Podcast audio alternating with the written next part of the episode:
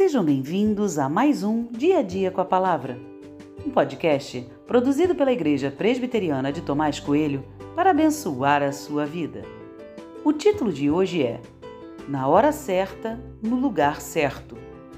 E tem por base o texto de Esther 4,14 que diz: Porque se você ficar calada agora, de outro lugar virá socorro e livramento para os judeus, mas você e a casa de seu pai perecerão.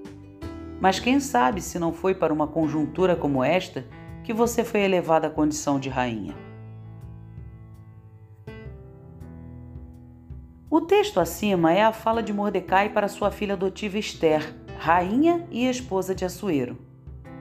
Enquanto Esther temia se apresentar diante do rei com medo de morrer, Mordecai parecia ter muita convicção do cuidado de Deus. Em sua fala há uma clareza muito grande do livramento que viria da parte de Deus. Tal livramento poderia vir por meio de Esther ou não. Essa é a primeira grande questão que me chamou a atenção. Quando confiamos em Deus, as nossas preocupações cessam. Mordecai estava certo de que Deus enviaria o livramento. Ele não sabia de onde esse livramento viria, mas viria, no tempo certo, por meio de quem Deus quisesse.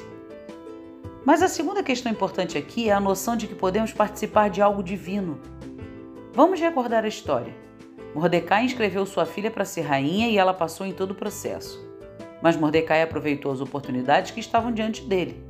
Ele não tinha um plano para um momento como esse. Ele não diz para Esther que ela não estava ali para isso, mas que poderia ser para isso que ela foi colocada ali. Será que observamos nossas posições profissionais como portas que Deus mesmo abriu?